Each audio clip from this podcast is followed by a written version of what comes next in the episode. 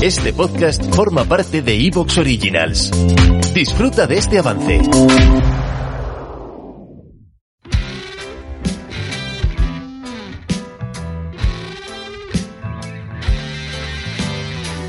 Buenas noches, bienvenidos a un nuevo programa de Cartas de Navegación.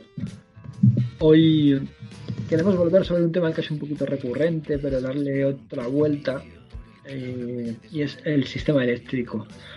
Eh, el precio de la, luz, que ha subido tanto en estos últimos meses y que ya antes de que hubiese esa subida ya era sospechosamente, parecía abusivo. Um, hoy tenemos con nosotros a un autor que ha escrito un libro, ¿Por qué nos cuesta tan cara la luz? Eh, recientemente publicado en Amazon y, que ha empezado creo que relativamente bien. Está en el puesto número 17 de, ventas, entiendo que de, que de libros de ensayo, ¿no es así, eh, Goyo? Buena, buenas noches. Hola, buenas noches. Bueno, el comienzo fue rutilante, pero luego ya se ha ido estancando. O sea, al principio, pues eh, la familia y los amigos tiran de... Eh, son los que tienen un poco de, demanda pero en cuanto a ese primer eh, en cuanto a ese primer fogonazo se, se, pasa pues luego ya Amazon te devuelve a los infiernos de los que quizá nunca tenías que haber salido. Ya que, que no ahora ya debe estar ahí enterradito en esa en esa fosa común de la creatividad que es eh, que la librería de Amazon.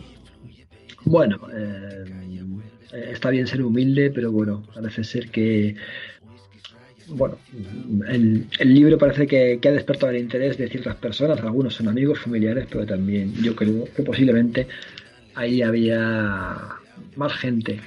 Bueno, en, estos últimos meses hemos visto una subida importante del IPC, evidentemente no, todo está relacionado con la subida de la electricidad, pero me llama la atención un dato, ¿no? Los combustibles, la gasolina, el diésel ha subido un 25%. Em, hay distintas teorías. Algunos dicen que es porque se está agotando el petróleo. Em, otros, como yo, pensamos que es eh, una consecuencia del COVID y de la, de la globalización. Es decir, mm, cuando surgió el COVID y se paró, hubo ese de la demanda, el petróleo entró en precio negativo. Es decir, eh, la gente pagaba para que el petróleo, básicamente porque almacenarlo cuesta.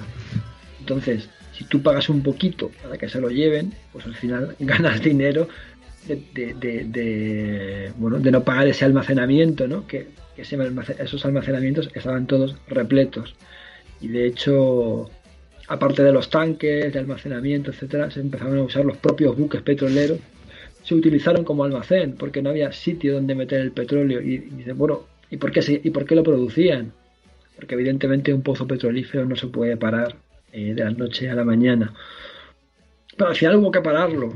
Y, luego no se puede reabrir tampoco de la noche a la mañana, ¿no? Y entonces tenemos esa subida del 25%. Pero en España, curiosamente, la electricidad ha subido el doble, el 50% prácticamente.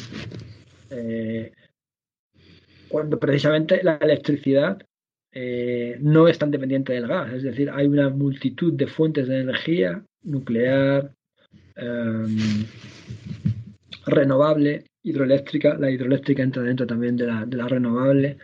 Eh, tenemos esa pluralidad de fuentes entre las que está el gas. La electricidad no es puramente dependiente del gas. Sin embargo, eh, hay una pequeña subida, digamos, y eso repercute mucho más de lo, de lo que ha repercutido, por ejemplo, en los combustibles, en la electricidad, cuando no tiene lógica. Si, si tienes una serie de fuentes, pongamos que sea un 25% nuclear, un 25% renovable, un 25% hidroeléctrica y otro 25% gas, pues debería de haber subido mucho menos de lo que ha subido la gasolina y el diésel, sin embargo, ha subido el doble. Em, ¿Por qué pasa esto, Goyo? ¿Por qué nos cuesta tan cara? Vamos directamente al título de tu libro. Cuéntame. Bueno, pues eh, o sea, siempre hay una serie de, causas coyunturales y, esas causas coyunturales tienen su importancia.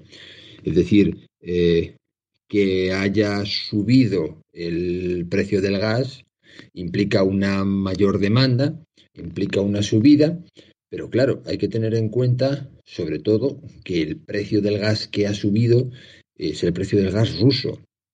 Que esto ha hecho subir también el precio del gas eh, a escala global, cierto, pero a nosotros no nos suministra Rusia, a nosotros fundamentalmente se nos suministra desde, desde Argelia y a través de, gas licuado eh, de Estados Unidos.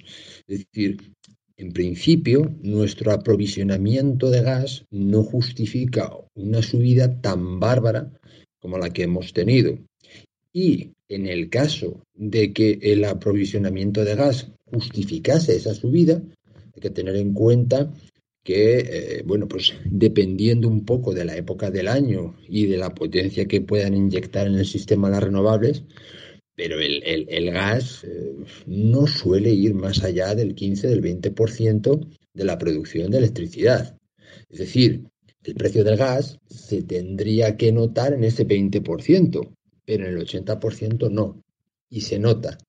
Entonces, ahí lo que tenemos que empezar a buscar son ya causas estructurales, es decir, eh, cómo está montado el mercado eléctrico para que un evento, una coyuntura, como es una subida del precio del gas o como en otras ocasiones ha sido eh, la falta de lluvias o la falta de aire, haga que independientemente de la tecnología que, que acuse esa menor producción, suba lo que se denomina el mix entero, suba todo el, todo el, monto de, generación.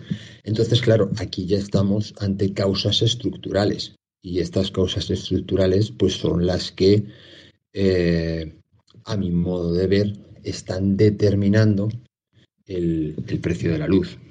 Y estas causas, pues, pues claro, son, son, son varias y una de ellas pues es el, diseño del, mercado eléctrico que...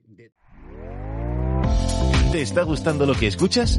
Este podcast forma parte de Evox Originals y puedes escucharlo completo y gratis desde la aplicación de Evox. Instálala desde tu store y suscríbete a él para no perderte ningún episodio.